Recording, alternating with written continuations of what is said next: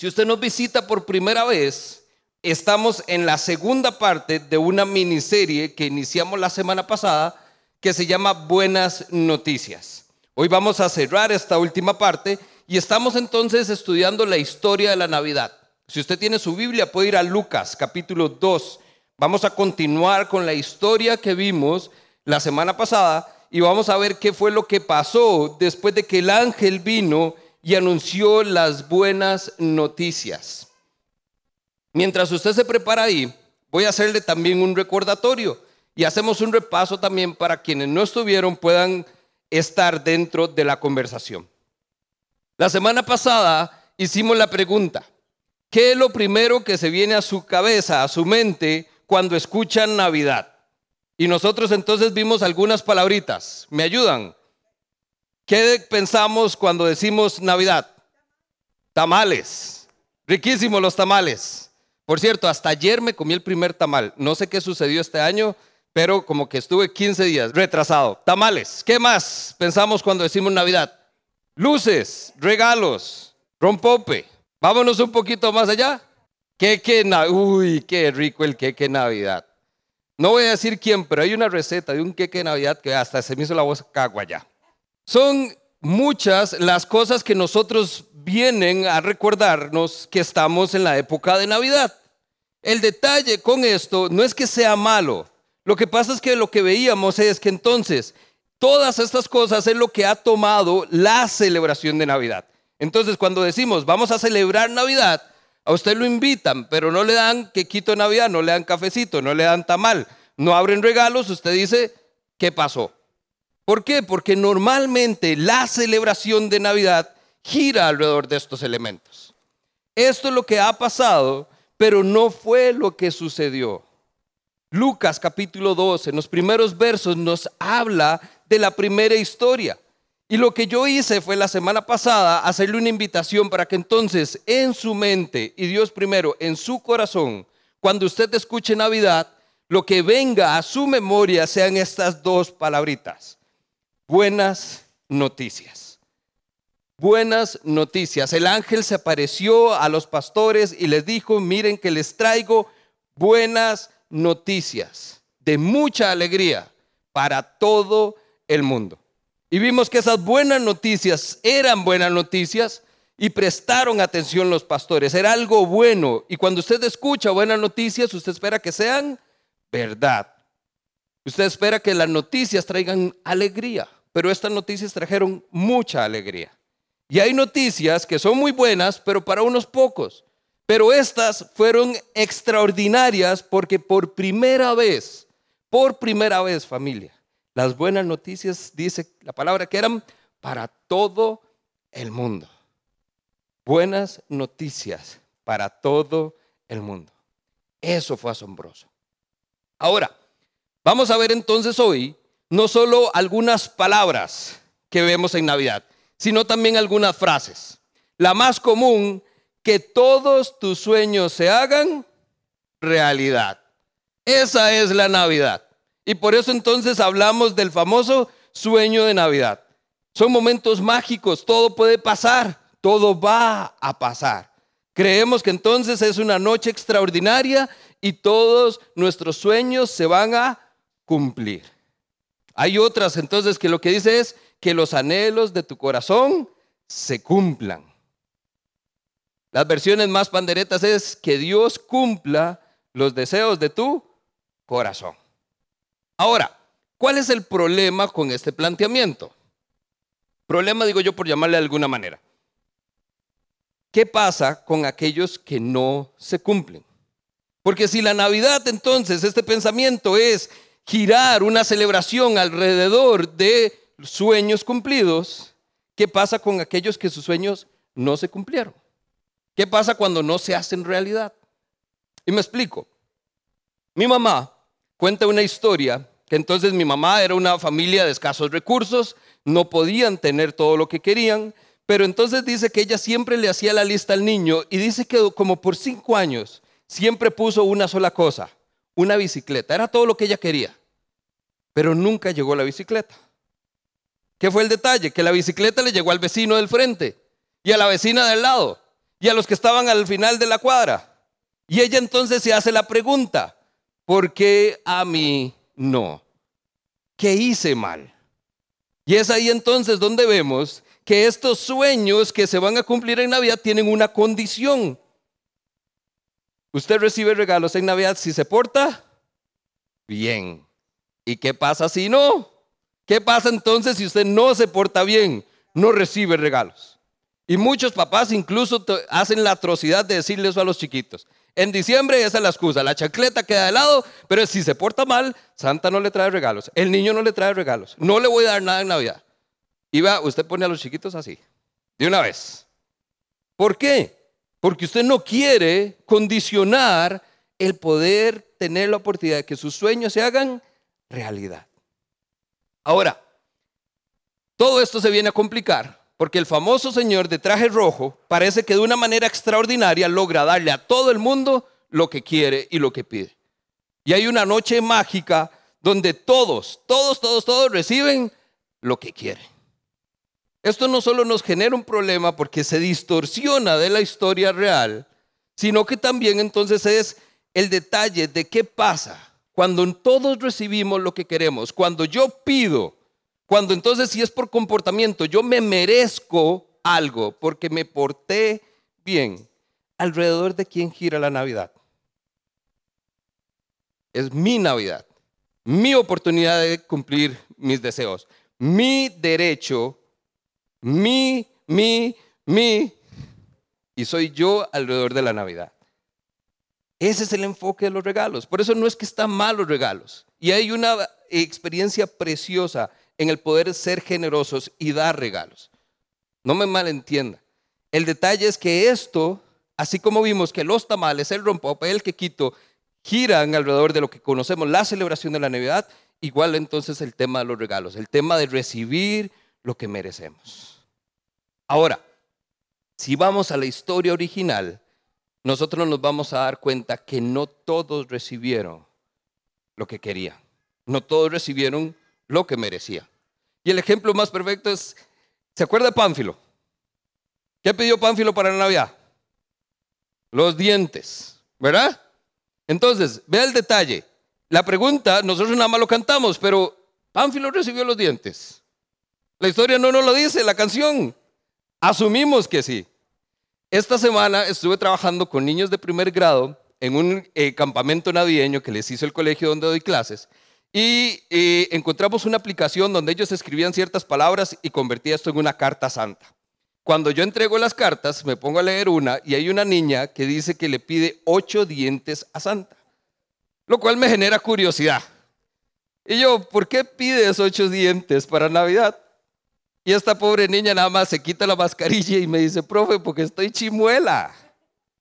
Oiga, ahí es donde yo digo, qué inocencia de verdad el poder anhelar algo para esta Navidad.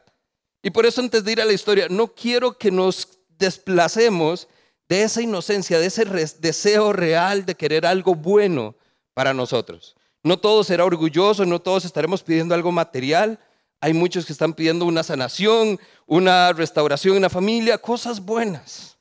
Podemos desear, pero el problema es ese. Yo quiero que entonces dejemos el enfoque de que la Navidad es algo que yo merezco y más bien es algo que recibimos que no merecíamos. Acompáñenme a la historia. Lucas capítulo 2. Vamos a repasar toda la historia, así vemos lo de la semana pasada, vemos a ver a dónde quedamos y llegamos a la porción de texto de hoy. Lucas capítulo 2, verso 8. Dice que en esa misma región habían unos pastores que pasaban la noche en el campo, turnándose para cuidar sus rebaños. Sucedió entonces que un ángel se le apareció y les dijo, perdón, la gloria del Señor los envolvió en la luz y se llenaron de temor. Pero el ángel les dijo, no tengan miedo Miren que les traigo, palabras claves, buenas noticias, que serán de gran motivo, de mucha alegría para todo el pueblo. Estas son las buenas noticias. Verso 11 fue nuestro verso clave la semana pasada. Hoy les ha nacido en la ciudad de David un Salvador que es Cristo el Señor. Este no lo vimos y aquí estamos parte de lo que vamos a ver hoy. Esta es la señal. Encontrarán a un niño envuelto en pañales y acostado en un pesebre. Nada más, esa fue toda la señal. De repente entonces apareció una multitud de ángeles en el cielo que alababan a Dios y decían, gloria a Dios en las alturas y en la tierra paz a los que gozan de su buena voluntad. Este fue el asombro, el despliegue del ejército angelical donde estaban dando gloria a Dios. Verso 15, comenzamos la porción de hoy. Cuando los ángeles se fueron al cielo, los pastores se dijeron unos a otros, vamos a Belén a ver esto que ha pasado. Quiere decir que ya habían creído lo que el ángel les dijo y que el Señor nos lo ha dado a conocer. Así que fueron deprisa y encontraron a María y a José y al niño que estaba en el pesebre. Cuando vieron al niño contaron lo que les habían dicho acerca de él. Y cuanto lo oyeron se asombraron de todo lo que los pastores decían. ¿Parece si oramos y que el Señor sea el que entonces nos continúe guiando en esto a través de su Espíritu? Padre, damos gracias en este marco, Señor, de la celebración de tu nacimiento. Señor, permítenos mantener nuestro enfoque en ti, Señor. Que Jesús sea la verdadera razón de esta Navidad y que podamos, Señor, a través de tu palabra hoy, adentrarnos en esta historia maravillosa, Señor, hasta el punto en que la hacemos nuestra, nuestra historia. Permítenos poder de verdad, Señor, ir a tu palabra y danos a cada uno esa porción que necesita escuchar el día de hoy para que estas buenas noticias de paz y de salvación lleguen a nuestro corazón. En el nombre de Cristo Jesús, amén y amén. Aquí entonces lo que tenemos es la segunda parte de esta historia. La semana pasada vimos el mensaje, verso 11. Hoy les ha nacido un Salvador. Les dio una señal el ángel es como si dijera, vea, si no me creen a mí, vayan y revisen. ¿Por qué? Porque cuando usted escucha buenas noticias, usted espera que sean ciertas, que sea verdad. Y los ángeles fue lo que hicieron. Vamos entonces a Belén a ver lo que ha pasado. Aquí inmediatamente yo cuando veo el texto me da la impresión de que ya los pastores estaban confiados en que era verdad. Vamos a ver si sucedió. No. Vamos a ver si es cierto. No, dice, vamos a ver lo que ha pasado. Creyeron que ya había sucedido. Se acercan y dice el texto, encontraron los pastores a María, a José y al niño en un pesebre. Ahora, cuando nosotros vemos esto, vemos que entonces estos ángeles no son los pastores. Los ángeles ya se fueron. Ahora nos quedamos con la figura de los pastores. Los pastores fueron los que fueron a chequear si esto era verdad. Y ahora, los pastores dice el texto, contaron a todos los demás lo que había dicho el ángel. Quiere decir que entonces el primer mensajero fue el ángel. El ángel trajo buenas noticias a los pastores. Los pastores se van a ver y los pastores se convierten ahora en los segundos mensajeros. Los pastores cuentan a estas personas que estaban ahí, que lo único que sabemos es María, José y Jesús, pero dice que hay alguien más no se menciona quién, pero dice, todos los que estaban ahí quedaron asombrados. Y ahí es entonces donde vemos que el tema de las buenas noticias gira no solo alrededor del mensaje, sino también de los mensajeros. Y ahí es donde entramos nosotros, familia. Porque esta historia la trajo un ángel y se la dio a los pastores. Los pastores se las contaron a alguien más. Y ese alguien más se la tuvo que haber contado a alguien más porque esa historia no la contaron a usted y a mí. Alguien dijo, esta historia hay que contarla. Y por eso es que nosotros vamos a ver hoy, hacia el final de la enseñanza, como es nuestra responsabilidad compartir esa buena noticia, compartir este mensaje de salvación.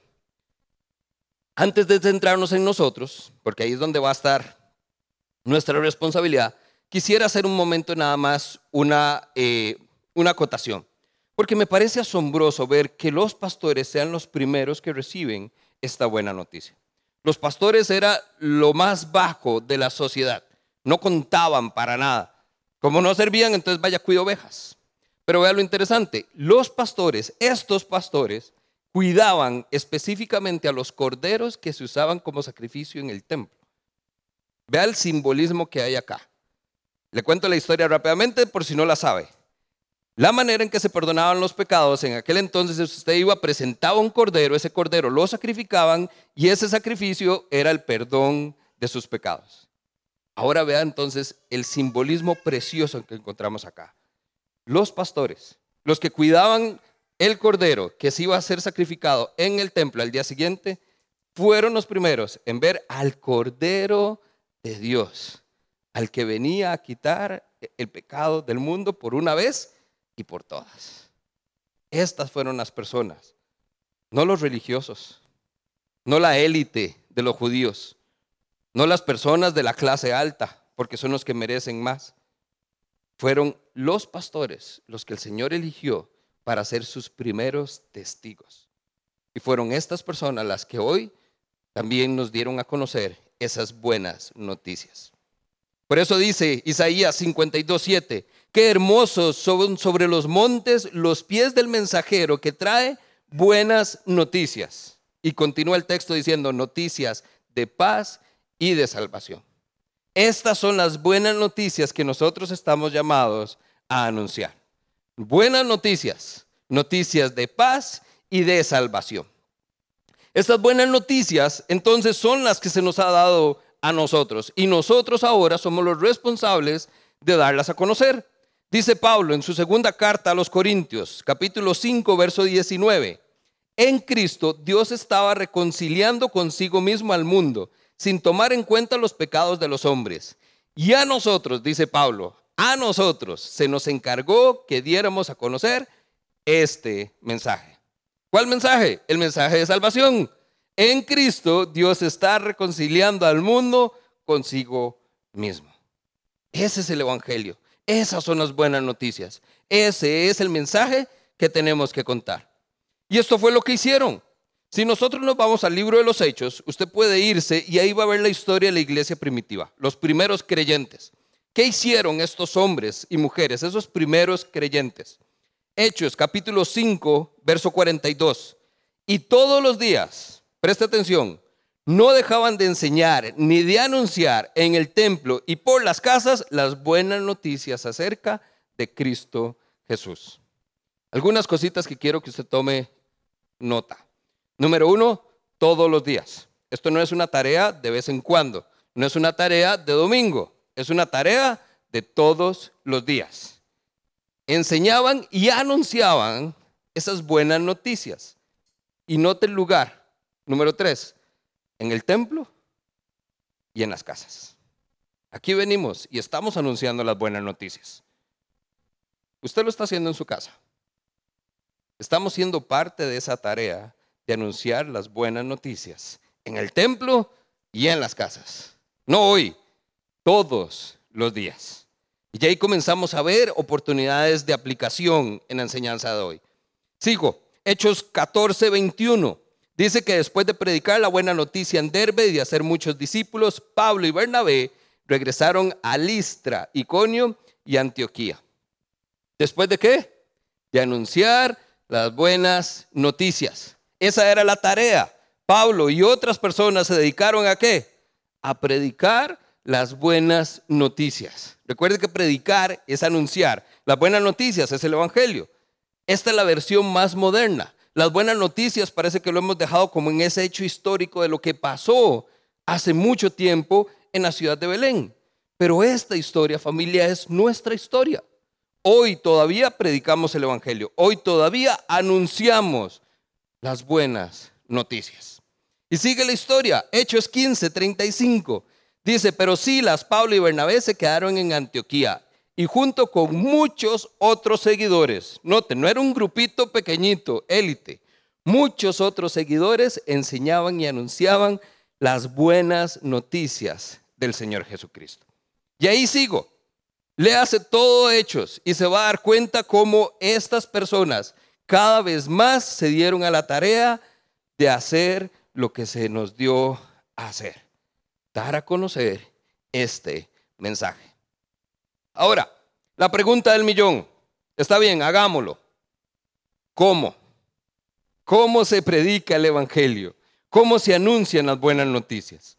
Y esto se los comenté la vez pasada, lo repito ahora, esta es una de las preguntas más comunes, como si esto fuera algo que hay que enseñar o que hay que aprender, o que hay que ir al seminario para saber cómo, o que hay que tener estudios, o que es responsabilidad de unos cuantos, o que es alrededor de títulos, o roles, o posiciones. Nada eso, familia. Todos estamos llamados a anunciar las buenas noticias. Y solo hay una manera, es un recurso que nos fue dado y a todos. Acompáñeme, Hechos 1.8. Estos son de los textos que usted tiene que leer por sí mismo.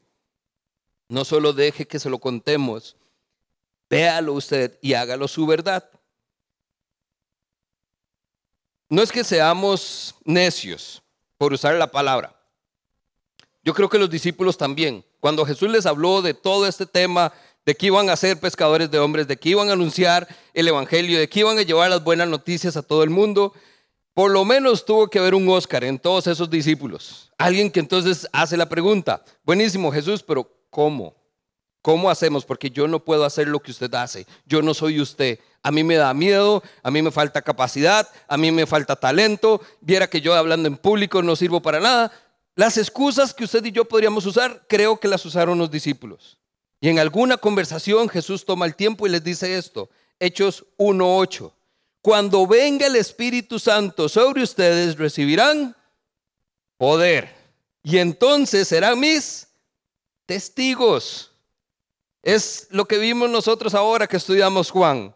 Vamos a ser quienes damos testimonio. Vamos a decirles a otros, nosotros lo vimos, lo experimentamos, lo contemplamos con nuestros ojos, lo vimos, estuvimos con Él y esto les anunciamos acerca del que es verbo. Esa es la buena noticia siendo proclamada con poder. Por eso es que aquí familia no hay excusa. No es que yo no tengo el talento, la capacidad o no he aprendido, no he llevado el curso, no he llevado la clase. Si usted tiene y es parte de eso, es que este es su mayor temor, entonces esta es mi invitación. No es si usted tiene o no el talento, es si usted tiene o no al Espíritu Santo.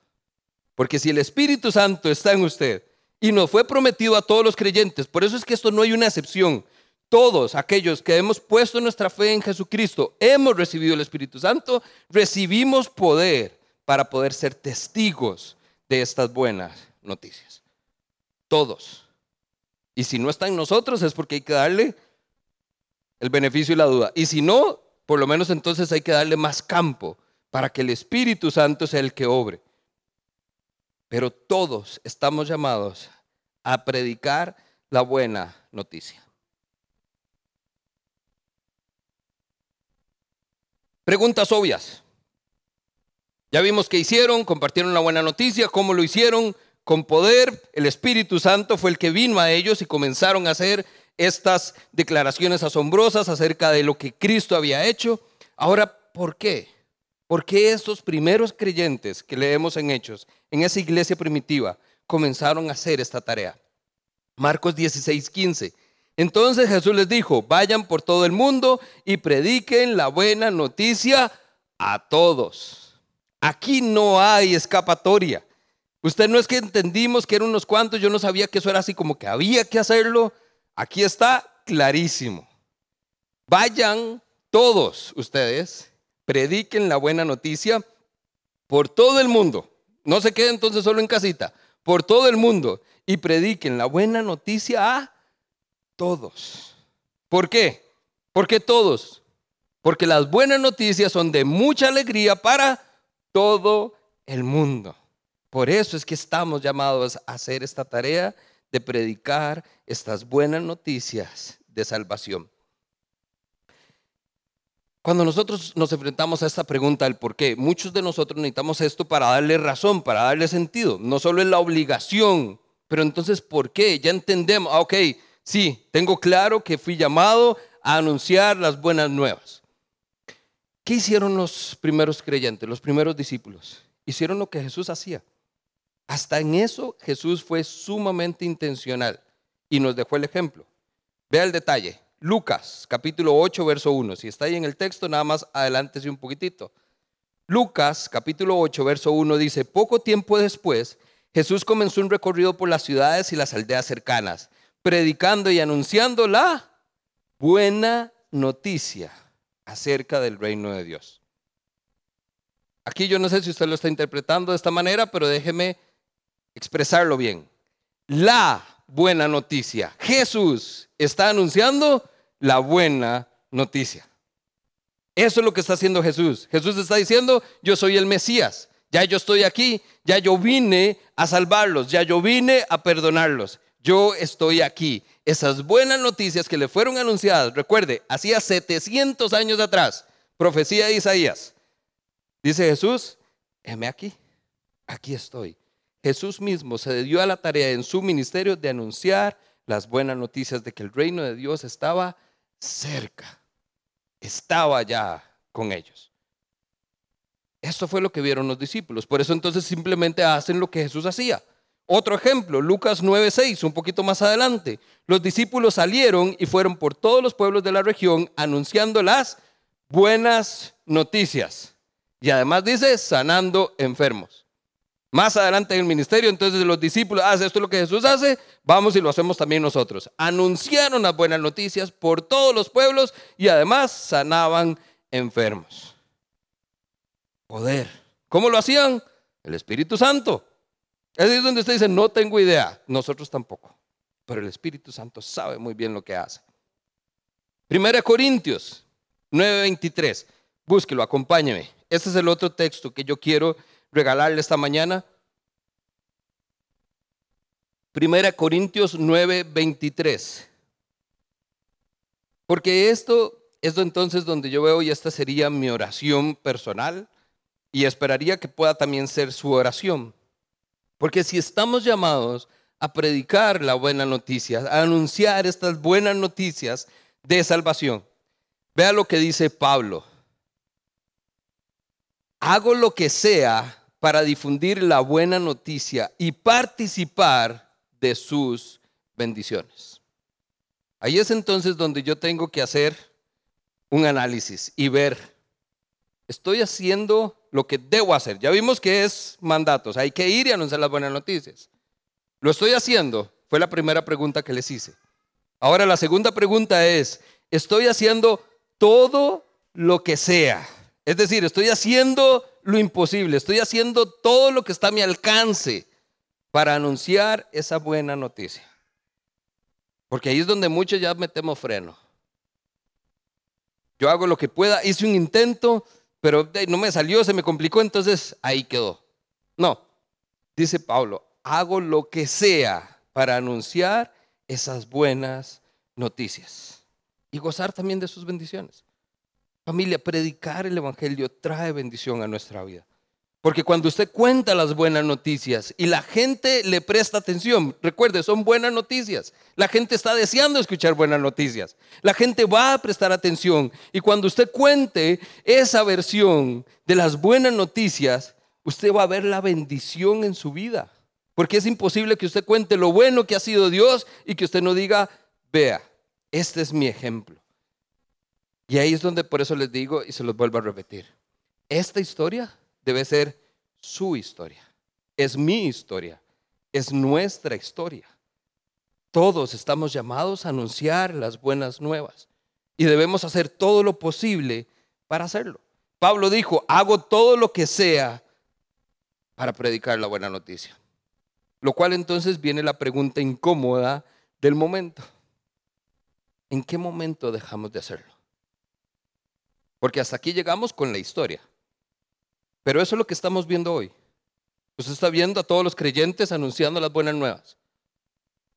La semana pasada lo vimos, estamos cansados de malas noticias. Este mundo lo único que tiene hoy relevante son malas noticias, noticias incómodas, noticias que nos hacen sentir mal, noticias que más algunos nos estamos uniendo, ya no veamos noticias. Qué pereza, porque ¿para qué? Llenarse la cachimba tierra, decía mi abuelo. No tiene sentido.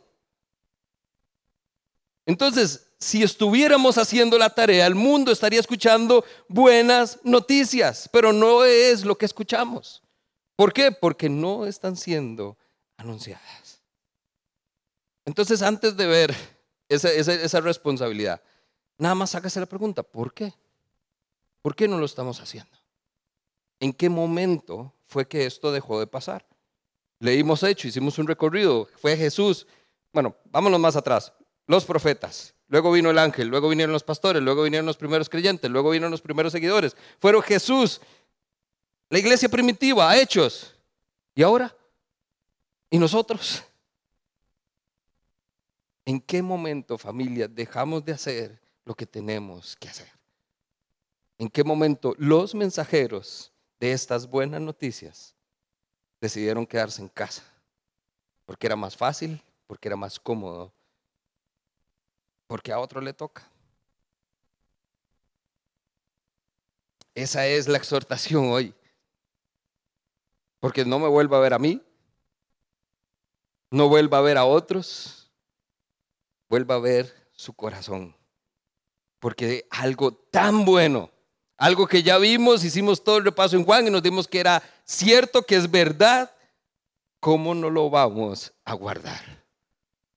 No se puede. No se puede. Esta semana, ¿qué pasó? Se estrenó un capítulo de una serie, creo ya les había comentado en algún momento, se llama The Chosen, Los Elegidos. Esto es una serie norteamericana que está produciendo eh, varios capítulos o varios episodios donde es la historia de Jesús contada desde aquellos que estuvieron con él. Entonces cuentan la perspectiva de la vida de Jesús desde cada personaje, desde cada discípulo, personas que estuvieron con él. Y es una historia asombrosa que se ha desarrollado. Entonces resulta que viene esta gente, ha sido tanto el boom que entonces hicieron un especial de Navidad y lo mandaron para el cine. Una industria que está en decadencia y que parecía que ya no tenía por dónde. Entonces hacen un arreglo y colocan este episodio especial de Navidad una vez por día durante un fin de semana. Y resulta que fue un boom completo, se vendió todo. Entonces lo volvieron a hacer, esta vez varias veces en un fin de semana durante los dos días. Y sigue siendo un éxito. Esta vez lo que hicieron fue entonces, es, ok, hagámoslo abierto. Es como cualquier película en el cine, usted la puede ver cualquier día, a cualquier hora, varias veces, y fue un boom. Tanto así que entonces ya se cubrieron todos los costos, ahora lo vamos a hacer gratis. Y tiraron un evento en vivo en Facebook y lanzaron este especial de Navidad. Un musical asombroso con los mejores talentos que hay ahorita en la industria cristiana y con un mensaje muy precioso desde la perspectiva de María, desde la Madre de Jesús diciendo, cuando Lucas hizo el cuento de esta historia, hubo algo que no le conté y que la gente tiene que saber.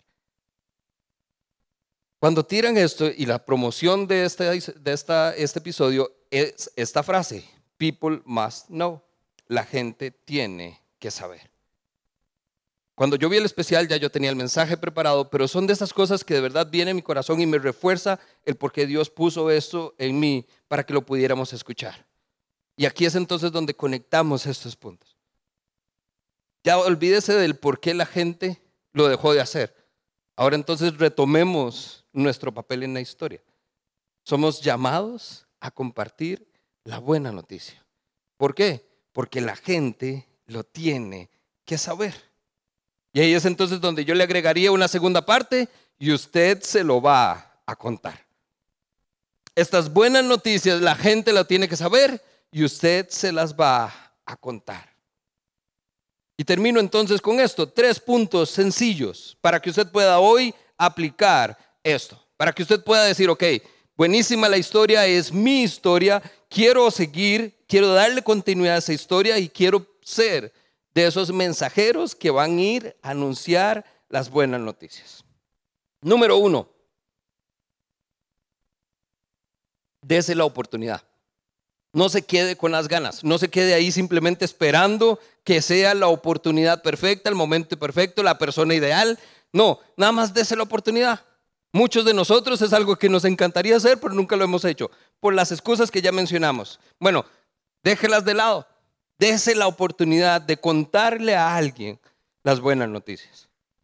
Vienen vacaciones, vienen tiempos libres, vienen reuniones familiares, invite a alguien, pero no le diga, hey, vení, comete un tamal. Dígale, hey, venga, que le tengo buenas noticias. Y recuerde, ¿qué hace la gente cuando dice buenas noticias? Presta atención, está bien, vamos a ver. Dele el tamalito, dele el quequito de Navidad, no se preocupe, siga con todas las tradiciones. Pero cuéntele las buenas noticias. Porque lo vimos la semana pasada, lo repasamos hoy. Hoy les ha nacido un Salvador. Usted no sabe cuándo puede ser hoy, familia. Ese hoy para usted quizás ya sucedió, pero ese hoy puede ser para su hermano, para su hermana, para sus primos, para sus vecinos, para sus colegas. Ese hoy puede ser la oportunidad para alguien que usted le dijo, estas son las buenas noticias y dijo, wow. Porque retomamos el texto. Verso 18. ¿Y cuántos oyeron el mensaje? Se asombraron de los que los pastores decían. Las buenas noticias causan asombro. Número dos, empiece donde usted está. Los pastores fueron a Belén. Los primeros cristianos fueron a Jerusalén. Pero nosotros estamos llamados a hacer la tarea por todo el mundo.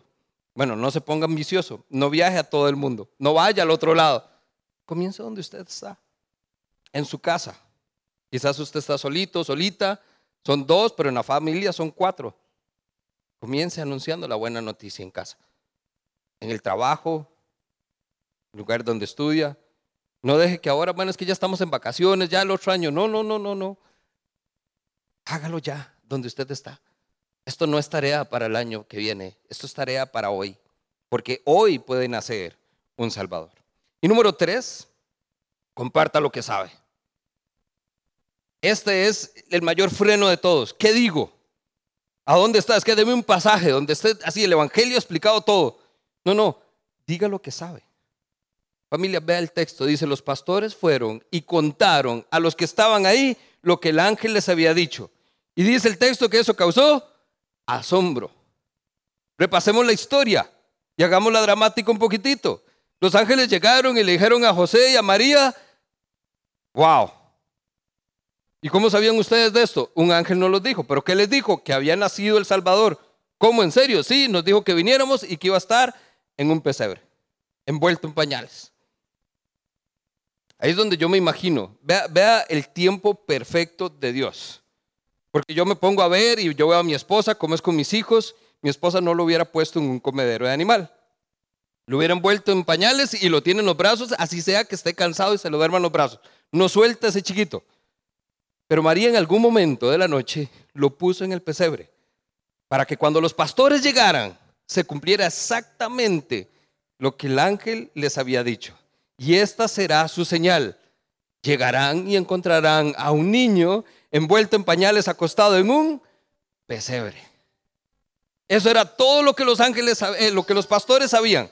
Eso era todo, no sabían nada más no eran estudiosos, no tenían toda la historia judía, no habían sido criados con las escrituras. Estas personas no dominaban los textos bíblicos, no sabían las profecías, no, probablemente desconocían muchas cosas. Pero estas pequeñas cosas que sí sabían fueron suficientes para llegar a contarlas y que la gente fuera asombrada.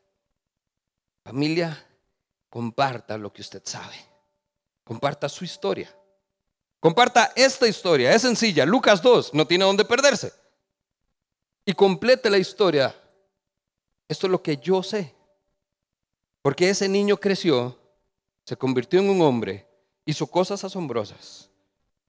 Y llegó y murió en una cruz para ser mi Salvador. Mi Salvador. Les puedo contar de otras personas, pero les puedo contar mi historia cómo este bebé llegó a convertirse en mi Salvador.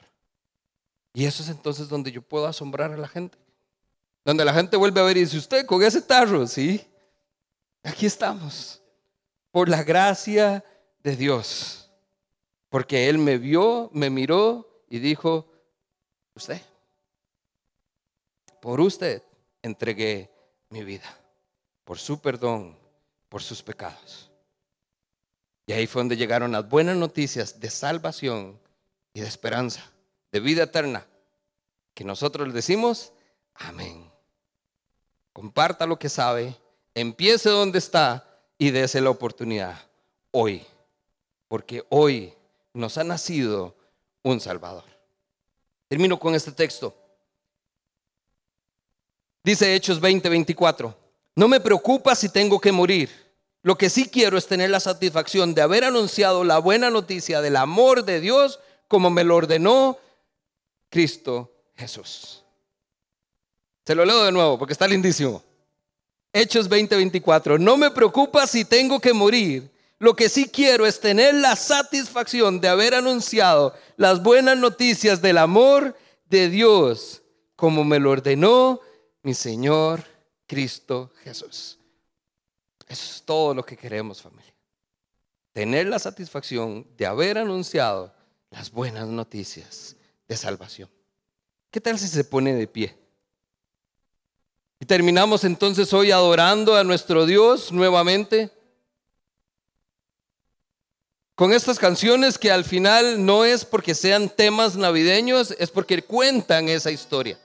Y esta canción particularmente es una invitación, es vengan fieles todos a adorar a ese niño que nació, a ese Jesús que creció, a ese Salvador que murió y resucitó por su pecado y por el mío. Oramos. Padre, damos gracias Damos gracias porque eres bueno, porque eres grande, porque eres de verdad, Señor, un Dios fiel, un Dios que ha compartido ese amor incondicional, esa gracia, esa misericordia. Señor, y en una noche especial decidió derramarla sobre todo el mundo, incluyéndonos a nosotros, seres pecadores, imperfectos completamente, a los cuales tú miraste con agrado, tuviste compasión y dijiste, por mi Hijo, por mi Hijo, entregado en una cruz, voy a reconciliarme con la humanidad completa. Gracias, porque ese sacrificio perfecto es el que hace que hoy estemos reunidos acá, recordando esas buenas noticias de salvación que llegaron a nuestra vida. Hace unos días, hace unos meses, hace unos años, pero hoy podemos decir gracias porque esas noticias nos llegaron a nosotros. Porque alguien nos contó, porque hay mensajeros que todavía están anunciando esas buenas noticias. Es por eso, Señor, que hoy pedimos que seamos de esos mensajeros, que nos unamos a ese esfuerzo global, universal y local de seguir anunciando esas buenas noticias de salvación y de vida eterna. Señor, que de este lugar salgan hoy muchos, muchos mensajeros agradecidos por esa buena noticia pero deseosos también de compartirla con otras personas. Señor, permite que esta sea nuestra realidad y así como leíamos, Señor, que sea nuestra satisfacción haber cumplido con esta tarea, anunciar esas buenas noticias. En Cristo, Señor, oramos. Y la iglesia dice, amén y amén. Vengan fieles todos y adoremos porque hoy nos ha nacido un Salvador.